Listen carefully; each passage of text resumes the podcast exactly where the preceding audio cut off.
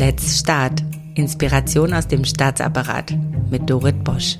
Schön, dass ihr dabei seid. Ich stelle euch inspirierende Menschen vor, die mit Mut, Offenheit und Kreativität unser Staatswesen transformieren. Ganz nach dem Motto, wir sind der Staat.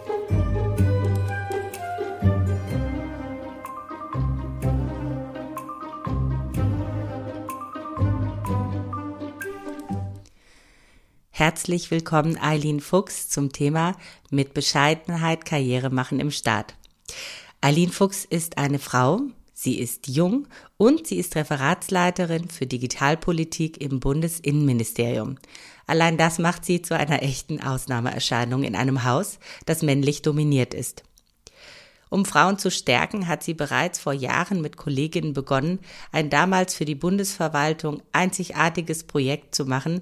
Sie hat inspirierende Ausnahmefrauen zum Lunch mit ihren Kolleginnen eingeladen, dem sogenannten Club Uh, Women in Charge, dem Witch Club.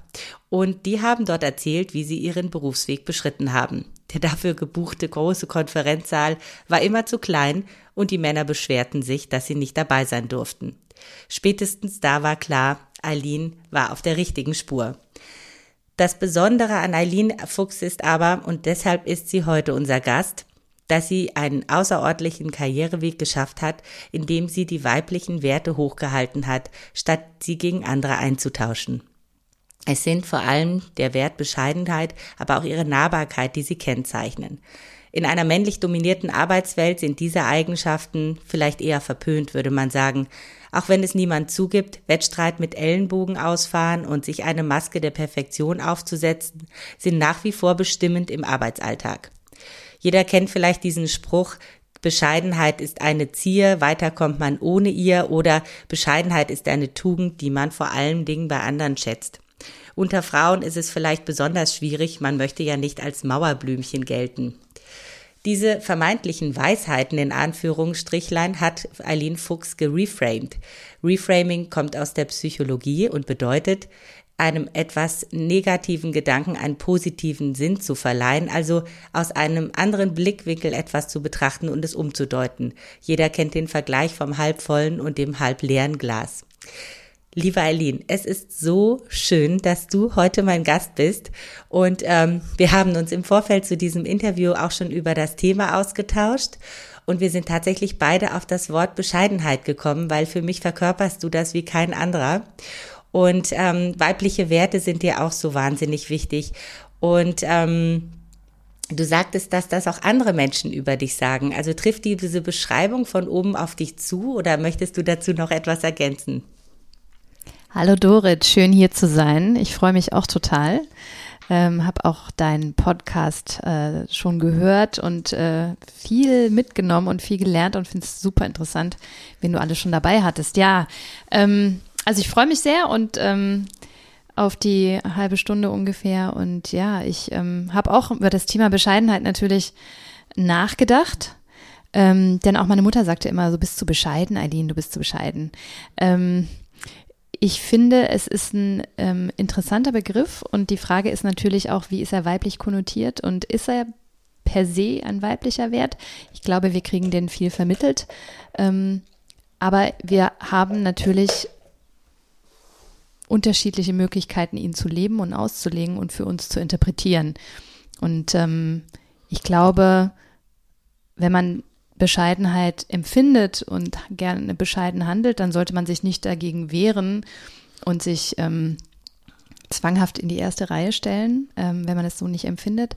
Aber ich glaube, man kann auch mit so einer, sag ich mal, angeborenen Bescheidenheit eigentlich ganz gut ähm, Karriere machen in der Verwaltung. Und ich glaube, man kann auch einiges vor allem erreichen, denn es geht ja nicht nur um die Karriere, also hier bin ich wahrscheinlich wieder äh, zu bescheiden, sagen viele, aber es geht ja vor allem darum, äh, gestalten zu können und, und was nach vorne bewegen zu können für unsere Gesellschaft. Also äh, zu diesem Podcast kommen sowieso nur Gestalter. Also du hast dich schon vorqualifiziert, äh, weil du natürlich eine große Tatkraft an den Weg, an den äh, Tag legst. Aber mh, mm, ich möchte gern wissen, was bedeutet denn Bescheidenheit ganz konkret für dich? Hast du konkrete Situationen, wo du sagst, da war ich mal bescheiden? ähm, mir fällt eine Situation ein, das habe ich dir auch vorher gesagt, und zwar, ähm, es ging darum, äh, ob du den nächsten Karriereschritt gehen kannst. Und ähm, du hattest die Möglichkeiten dazu und du selbst hast gesagt, hm, es ist noch nicht an der Zeit. Ich bin noch nicht so weit. Ähm, ich möchte noch was anderes vorher machen. Und dann bist du diesen Schritt dann später gegangen, ein, zwei Jahre später, aber mit einer ganz starken Leichtigkeit und, und so einem ganz großen Bewusstsein, so jetzt ist das richtige Timing da. Hast du noch andere Situationen, die du beschreiben kannst? Um, ähm, ja, sicherlich. Also es gibt schon äh, Situationen, wenn ich merke zum Beispiel, ähm, ich soll zu einem Thema sprechen oder ähm, ich soll äh, eine Position vertreten, ähm, die ich quasi in der Führungsfunktion eigentlich gut vertrete, äh, die zu meinem Zuständigkeitsbereich gehört. Ich kann da auch was zu sagen, aber ich denke ganz oft, warum sollen eigentlich nicht meine äh, Mitarbeitenden dazu zuerst was sagen? Und ich ergänze dann für das Big Picture, sage ich mal, ähm, und ähm, kann dann meinen äh, Mitarbeitenden auch Raum geben, zu zeigen, was sie können, was sie wissen, ähm, welche Fähigkeiten sie mitbringen. Also ähm, dieses dieser Team Spirit, der kann durch so eine Bescheidenheit auch in der Führung mm, sehr gestärkt werden. Und ich glaube auch, das ist tatsächlich ein, ein Aspekt, äh, der dazu beiträgt, dass es in unserem Team wirklich ähm, sehr gut funktioniert und äh, meine Mitarbeitenden sind wirklich auch sehr motiviert und lieben ihre Themen und vertreten die auch gerne. Und ich finde, zusammen kommt man da definitiv äh, weiter, als äh, wenn immer so im klassischen Sinne die Führungskraft spricht.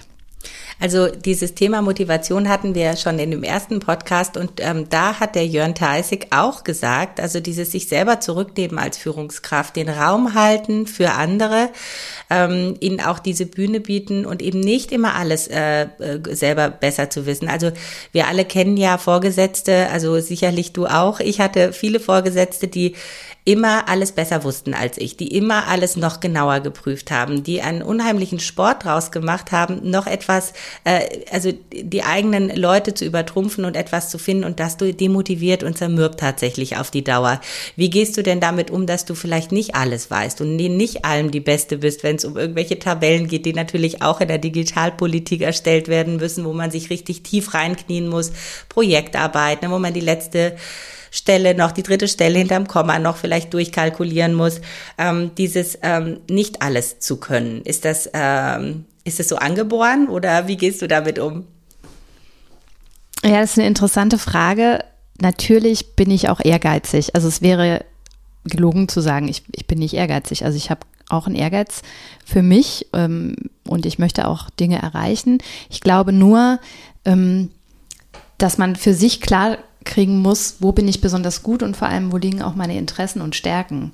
Und da ein Stück weit ehrlich äh, zu sein zu sich ist halt auch eine Form von Bescheidenheit, also auch die eigenen Grenzen zu erkennen.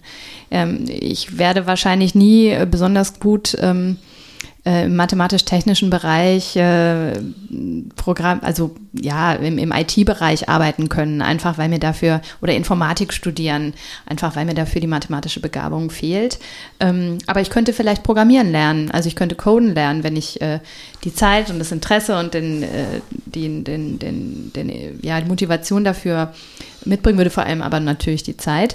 Ähm, aber genau zu sich, sich selbst in den Spiegel zu gucken und zu sagen, was kann ich, was möchte ich können und das, was ich nicht kann oder wo meine Grenzen auch sind, da können es vielleicht andere besser und wie bekomme ich diese Menschen, die, äh, die was besser können in mein Team und wie kann ich auch von ihnen lernen? Also ich, ich empfinde teilweise auch eigene Grenzen durchaus auch als Bereicherung. Also, dass man nicht alles weiß, sondern dass man auch lernen kann und dass man von anderen inspiriert werden kann. Also, man kann das wirklich drehen im Sinne dieses halb volle Glas sehen, ähm, wo Bescheidenheit im Sinne von auch Bescheidenheit, die eigene Grenze, die eigenen Grenzen zu akzeptieren und zu sehen, vor allem erstmal, dass man das auch positiv interpretieren kann.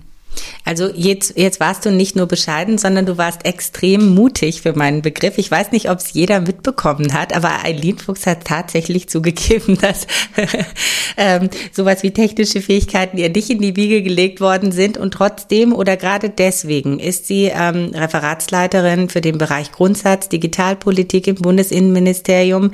Ähm, und das ist gar kein Makel, sondern im Gegenteil. Ich glaube, wenn man dann auch äh, weiß, da gibt es Leute, die das besser können und ich lasse die ran? Ist das vielleicht sogar besser als jemand, der glaubt es zu wissen und dann alles selber macht und dann kommt irgendwie doch nichts Gutes dabei raus? Also ähm, äh, vielen, vielen Dank für deine Offenheit und deinen Mut. Das finde ich großartig. Jetzt willst du noch was sagen. Ja, genau. Also ähm, das, äh, ich äh, muss natürlich sagen, ich interessiere mich total für diese Themen, ne? sonst hätte ich es äh, auch nicht übernommen, das Referat.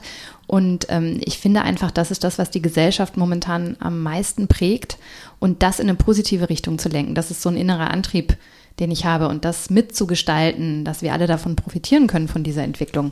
Und die, sage ich mal, Technik, die damit, damit einhergeht, die ist sowieso schon auf einem Level, das können, ähm, sag ich mal, die klassischen Juristen ähm, und, und vielleicht äh, Verwaltungsjuristen, aber auch äh, Juristen generell, die, die gar keine technische Ausbildung haben, ähm, das können wir so auf dem Level, auf dem das gerade voranschreitet, auch gar nicht mehr so schnell aufholen. Also die Metaebene zu sehen, die gesellschaftliche Bedeutung, das, was politisch passiert und in welche Richtung das, diese Entwicklung gehen soll, das zu sehen, das ist wahrscheinlich wirklich diese, diese Vogelperspektive, die man braucht und, und das muss einen interessieren.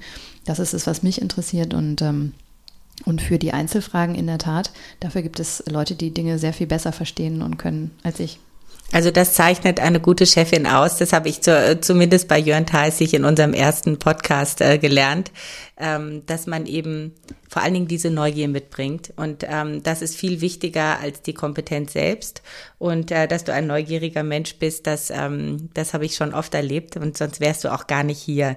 Äh, wie gesagt, hier kommen nur Gestalter und nur neugierige Gestalter in meinen Podcast. Es ist gar nicht so leicht, hier reinzukommen.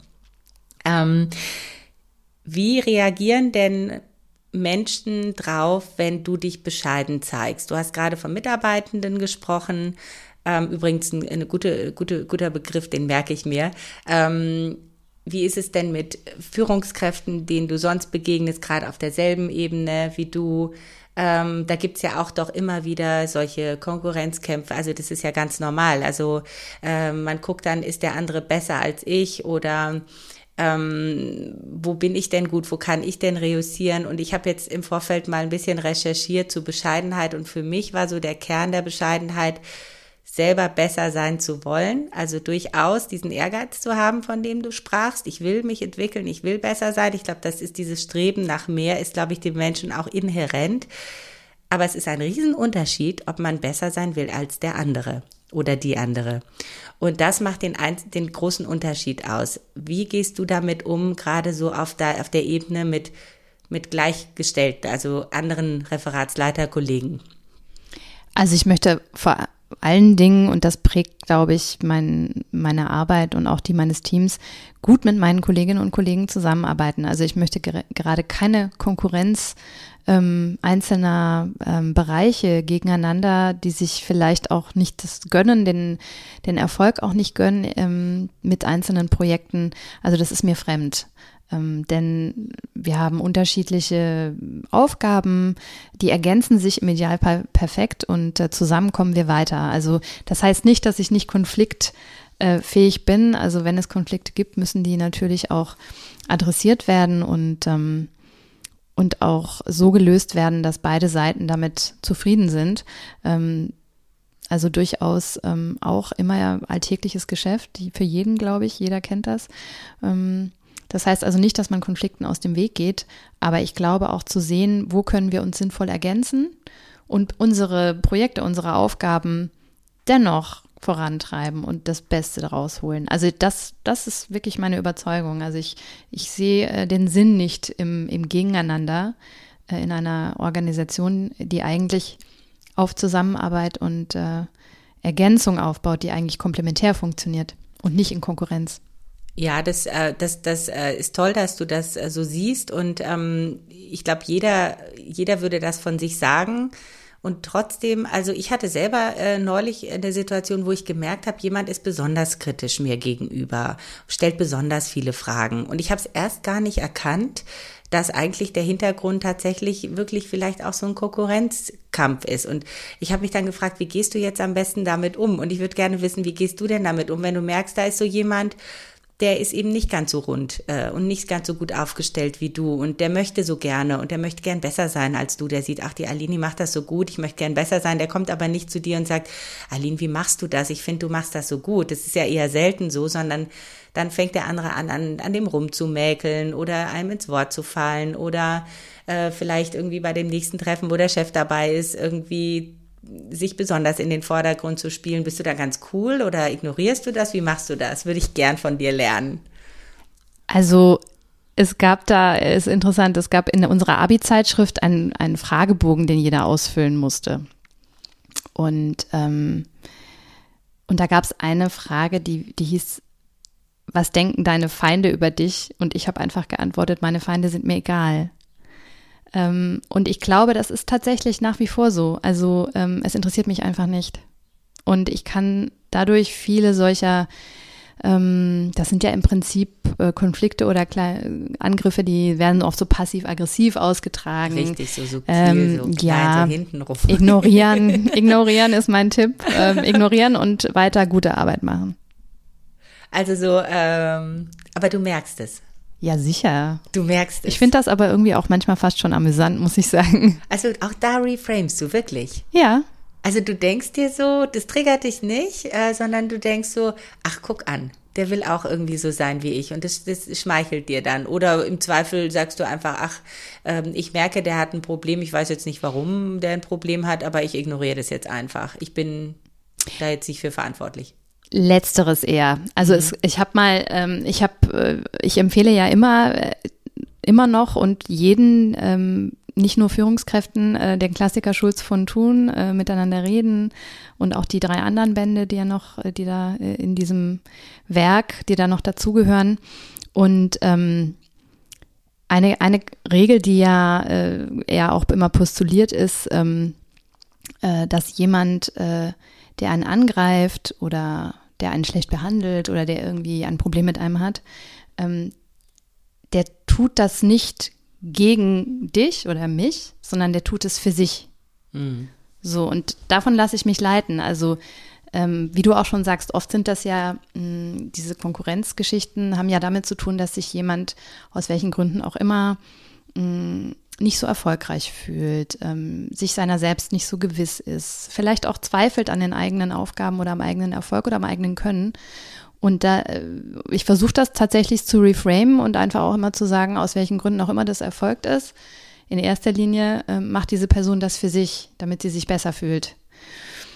Jetzt ist es natürlich so, ich bin ja auch ein Mensch, ne? Also eben, mich triggern eben. natürlich ne, das hört sich so manch, an, als nein, ob du also, Gandhi schon morgens nein. zum Frühstück hast. Nein, aber ich meditiere tatsächlich. Also ähm, nein, aber es ist wirklich, ähm, natürlich triggern mich auch manche Dinge. Mhm.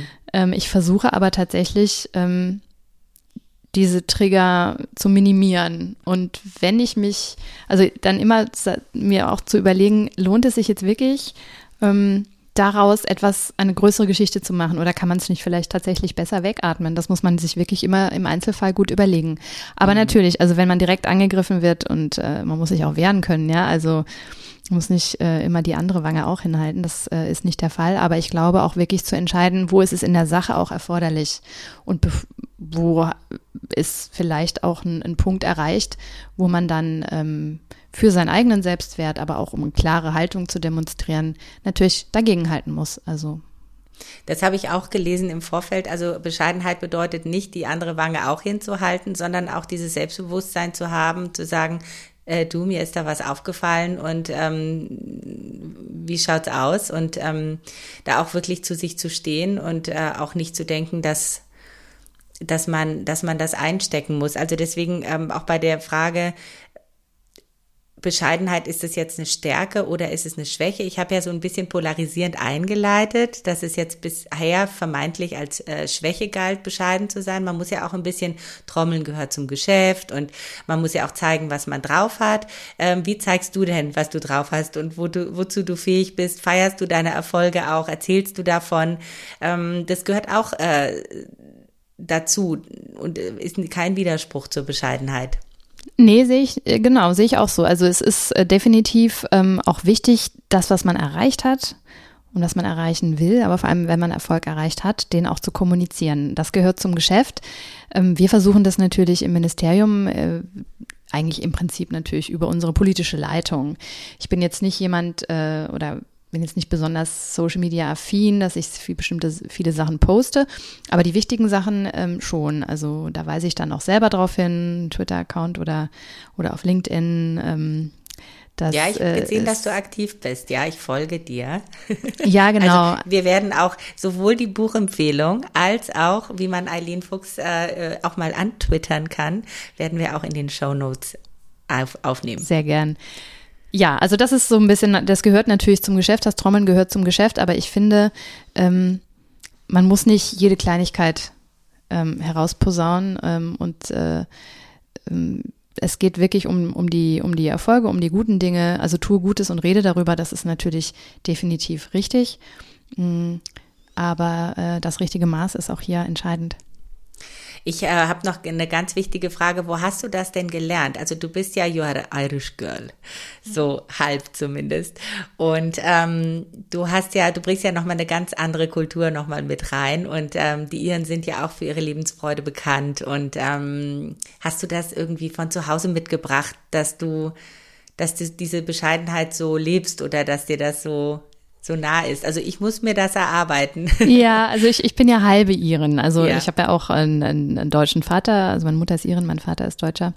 Äh, ich glaube, diese, diese, diese Bescheidenheit, die kommt eher von der deutschen Seite. Aber die ist natürlich kombiniert ähm, mit äh, in der Tat Lebensfreude und vor allem der Freude am Ausprobieren und auch der ähm, des Selbstbewusstseins, Dinge einfach zu tun und dazu zu stehen, und ähm, sich nicht so schnell beirren zu lassen. Das kommt wahrscheinlich wirklich eher von meiner, von meiner Mutter, ähm, die mir gleichzeitig aber auch immer äh, meine Grenzen auch bewusst gemacht hat und mich auch immer sehr ehrlich als, als Kind und als Jugendliche auch immer war das natürlich nicht immer so einfach, äh, auch mal ehrliche Worte immer an mich gerichtet hat, die mir schon klar gemacht haben, ja, wo, wo sind meine Grenzen, wo bin ich besonders gut, und ich glaube, das ist, das war wirklich auch wertvoll, um selbstbewusst das auch vertreten zu können, um zu sagen, ja, das kann ich. Das habe ich aber auch bewiesen und ähm, das ist, glaube ich, so eine gute Mischung. Und vielleicht auch, also ich muss ganz ehrlich sagen, was die Iren vielleicht besser können als die Deutschen ist, ein bisschen mit einem Augenzwinkern und mit Humor und ein bisschen Hands-on-Approach durchs Leben zu gehen und äh, nicht immer alles dreimal zu hinterfragen, bevor man es tut. Also das, was wir vorhin, ähm, was ich so vorhin bewundernswert fand, diese Gelassenheit, dass du sagst, naja, ich lasse mich dann einfach nicht triggern, weil wenn sowas passiert, dann ist man ja schon gleich auf dem Baum. Also ich meine, da ist ja irgendwie keine Sekunde dazwischen. Und da hilft dir die irische Gelassenheit. Ich glaube schon. Also da hilft zumindest so ein gewisser Humor, äh, um zu sagen, na ja, eigentlich müsste man jetzt, äh, würde es wahrscheinlich helfen, wenn man zusammen in den Pub geht. Ähm, und morgen wird's wieder, ist es, äh, ja, hat der Wind drüber hinweggeblasen, äh, wie man in Irland sagt. Und dann ist, sind die Gemüter vielleicht nicht mehr ganz so erhitzt. Ja, ich glaube schon. Also das Leben nicht, nicht immer so ganz ernst zu nehmen, wie es äh, oft äh, ja in, in, in unserer deutschen Seele, glaube ich, auch äh, angelegt ist, das, das ist manchmal ganz gut. Also da kann man sich schon ein Stückchen von abschneiden, ja. Ja, ja, wenn man, wenn es äh, so, alles ist so furchtbar wichtig und so ernst, ist auch ein bisschen verbunden damit, es darf irgendwie, es muss immer perfekt sein. Also äh, Perfektion ist ja auch, äh, hat nichts zu suchen bei Bescheidenheit. Da bescheidene Leute wissen, dass sie ihre Fehler haben und sie stehen dazu. Wie gehst du um mit Perfektion? Ich meine, wir haben auch alle einen Job, äh, das ist nicht toll, wenn man da einen Fehler macht, ja. Ähm, das wird nicht wirklich gern gesehen und Perfektion wird schon, würde ich schon sagen, das ist schon ein Wert, den man verfolgen äh, oder mit dem man sich auseinandersetzen muss. Wie gehst du denn damit um, wenn du merkst, ich kann jetzt hier gerade nicht perfekt sein? Es sind nur die 80 Prozent, nicht die 20, äh, die es übrigens bei jedem ist, aber manche denken, es seien bei ihnen nur 100, es seien bei ihnen 100 Prozent, richtig? Ja, absolut. Also das ist natürlich gerade in der Verwaltung ein Dauerthema. Also Fehlerkultur, Perfektionsstreben, äh, das ändert sich, glaube ich, gerade. Mhm. Und ähm, das leben natürlich Führungskräfte auch vor. Also ich mache auch Fehler. Ich habe jetzt diese Woche wieder einen dummen Fehler gemacht. Das passiert einfach. Ähm, die Frage ist natürlich, wo passieren die Fehler? Und ähm, habe ich die richtigen Prioritäten gesetzt? Also Beispiel, lohnt es sich jetzt an jeder Vorlage alle orthografischen Details nochmal durchzugehen, bevor man sie abzeichnet oder vertraue ich meinem meinen Mitarbeitenden, dass sie äh, das größtenteils schon nochmal gecheckt haben. Ähm, auch wenn dann vielleicht die Vorgesetzten anders drüber denken und eben sagen, na ja, also hier an der Stelle ist noch ein Komma zu ergänzen, dann ist, also dazu muss man dann stehen und einfach sagen, ja, aber die Sache ist wichtig, ne? der Vorschlag ist wichtig und der Inhalt ist äh, das, auf was es ankommt. Also ich glaube, das, das ist so ein ganz konkretes Beispiel, was natürlich in der Verwaltung ähm, eigentlich jeden Tag diskutiert und verhandelt wird. Aber ich glaube, ähm, was man definitiv auch als Führungskraft kommunizieren muss, ist Konzentration auf das Wesentliche und die richtigen Prioritäten zu setzen. Also genau dieses Pareto-Prinzip 80-20, äh, sprich die 20 Prozent, auf die es ankommt, generieren 80 Prozent eigentlich des Erfolges. Und was sind diese 20 Prozent? Worauf konzentriere ich mich? Ähm, und wo, wo lege ich da die Prioritäten? Und wo muss ich Abstriche machen? Muss ich vielleicht auch bei meinem eigenen Perfektionsstreben Abstriche machen? Ähm, bei Dingen, die ich vielleicht besser kann als meine Mitarbeitenden, gibt es auch. Ja, also also zum Beispiel englische Briefentwürfe oder dergleichen, ja, muss ich dann immer jede Formulierung nochmal äh, anders umbauen.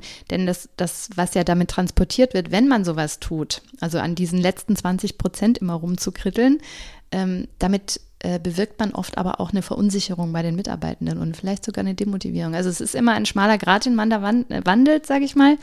Aber äh, ja, Perfektion ist definitiv ein großes Thema und ich glaube, wir sind aber in der Verwaltung auf einem echt guten Weg, äh, dass wir da hinkommen, dass wir eine, eine andere Fehlerkultur anfangen zu leben, dass man Fehler benennt, dass man eigene Fehler eingesteht äh, und dann weitermacht, so wie man es im Leben eigentlich auch macht.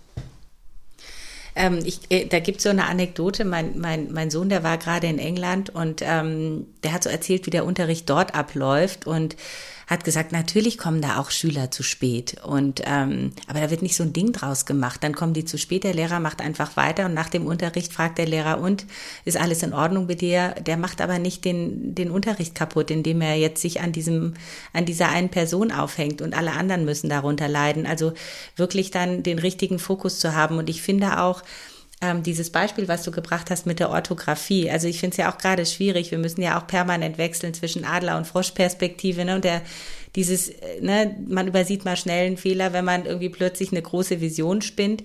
Aber der Gedank, die Gedankenkette ist doch die, äh, wenn ich einen orthografischen Fehler mache oder übersehe als Vorgesetzter, dann ist das ganze, die ganze Vorlage im Prinzip nicht durchdacht. Das ist jemand, der nicht wirklich gerade ausdenken kann. Also der Vorschlag ist schlecht und nicht gut. Das ist ja genau diese Gedankenkette. Und den, das Ganze zu reframen, indem man sagt, nein, Moment mal, wir sind hier gerade in der 80-20-Regel drin, ja. es darf sein, dass da mal ein kleiner Orthografie, Orthografie-Tipper drin ist, zumal mit dieser ganzen Rechtschreibkorrekturhilfe wird wird's ja noch schlimmer. Ich bin leider ein, ein schlimmes Opfer davon. Ähm, sich da wirklich auf die richtigen Dinge zu besinnen und auch als Führungskraft zu sagen, nein, nein, ich habe wirklich gute Leute, das ist halt passiert, aber der Vorschlag ist super, auch wenn da zwei Tippfehler drin sind oder eine Autokorrektur falsch gelaufen ist. Oder genau, die Gliederung vielleicht nicht optimal war oder dergleichen. Ja, ja sicher. Ja. ja, ja. Das finde ich ganz toll. Großartig. Also ich weiß nicht, ob bei dir noch Plätze frei sind im Referat nach diesem. Ja. nach diesem Podcast melden sich bestimmt ganz viele bei dir, Eileen. Ist was ausgeschrieben, ja. Ja, wirklich. Come on, Eileen. Ja, sehr gut. Ähm, also du sprachst vom Wertewandel in der Verwaltung und deswegen mache ich diesen Podcast auch. Ich habe auch den Eindruck, dass sich da was ändert und ich freue mich sehr, dass du das sagst, ähm, dass diese vermeintlichen Schwächen heute jetzt mehr als Tugenden da sind und ähm, dass man das aber auch ähm, vielleicht, ich weiß nicht, in einer Art Weiterbildung den Menschen auch weiter noch, noch stärker näher bringt.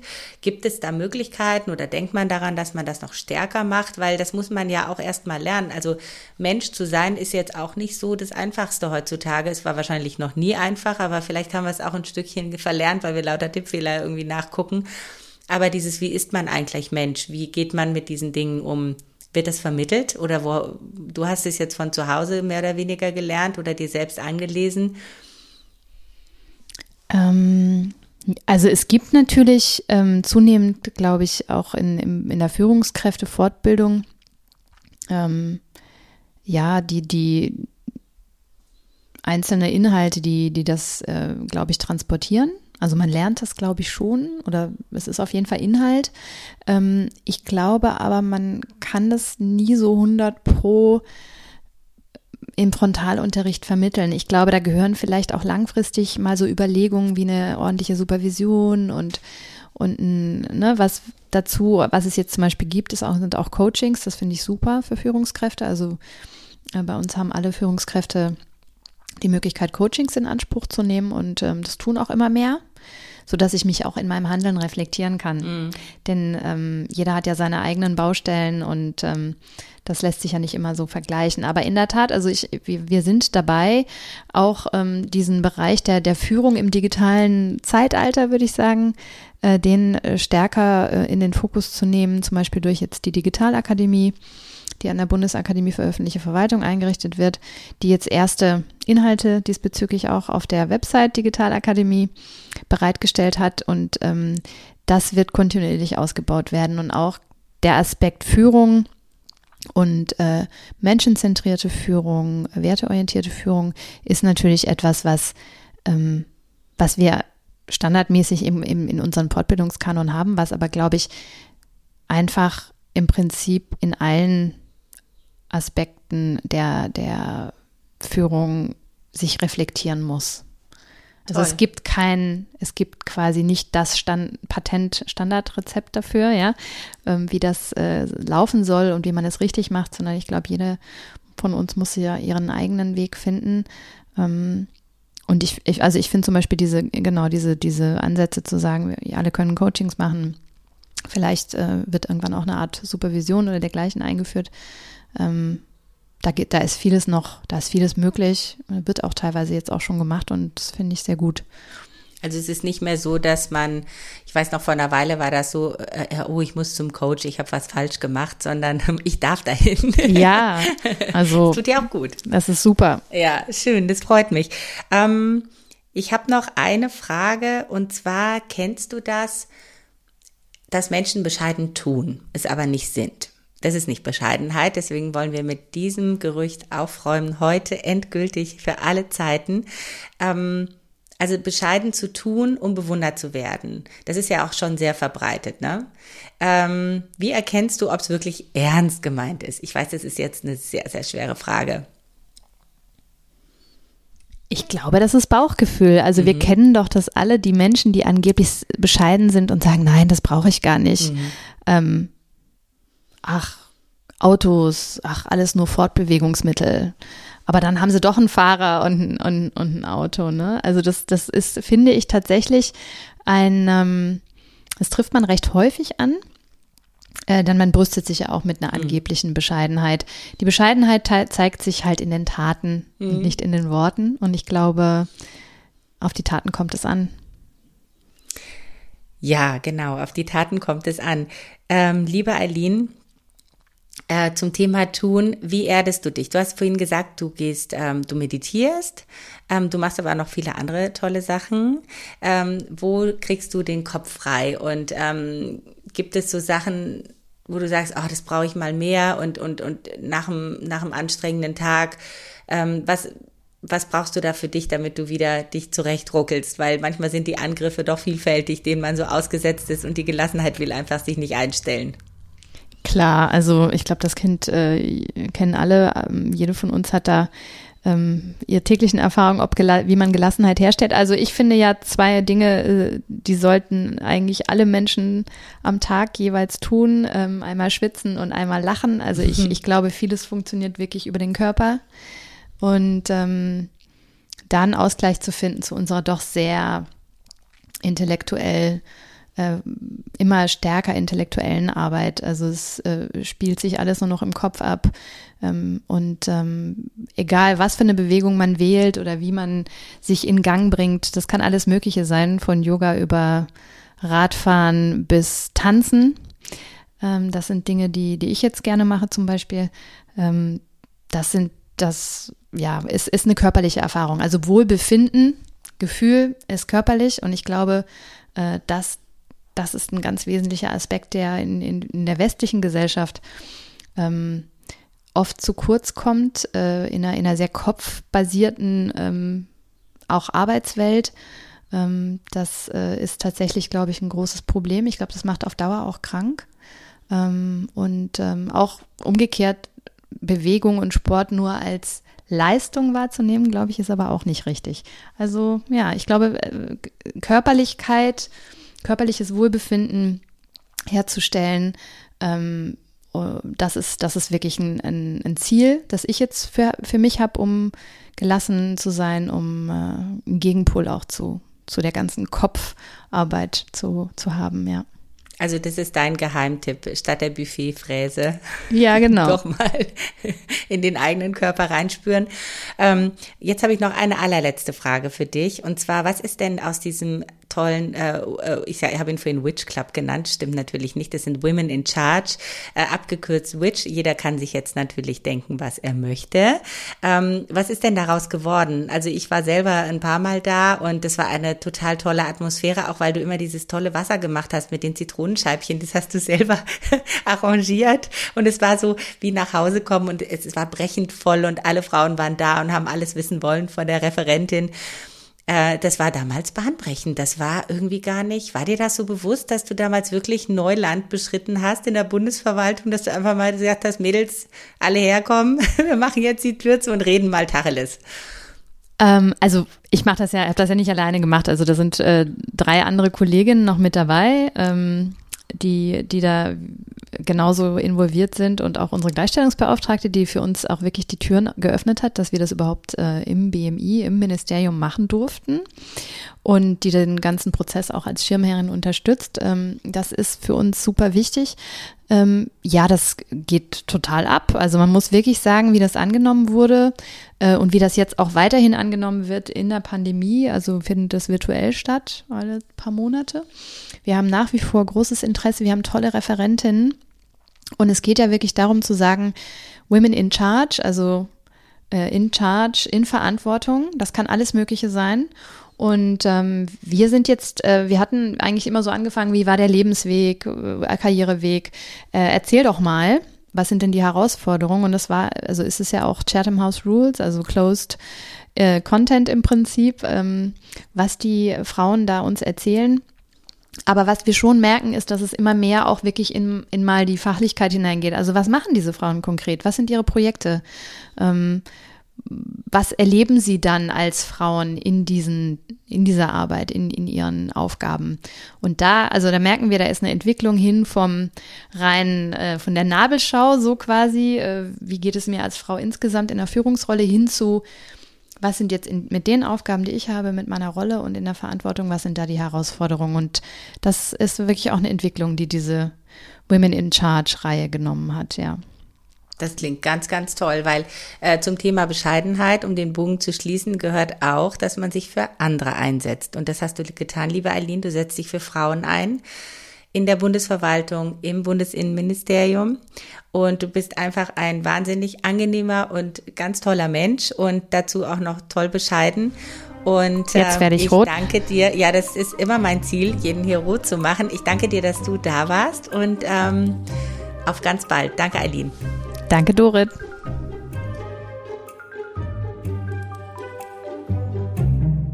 Und das war es bei Let's Start, Inspiration aus dem Staatsapparat mit Dorit Bosch. Schreibt mir gerne und abonniert diesen Kanal, damit ihr keine Folge verpasst. Let's Start. Viel Spaß bei der Umsetzung.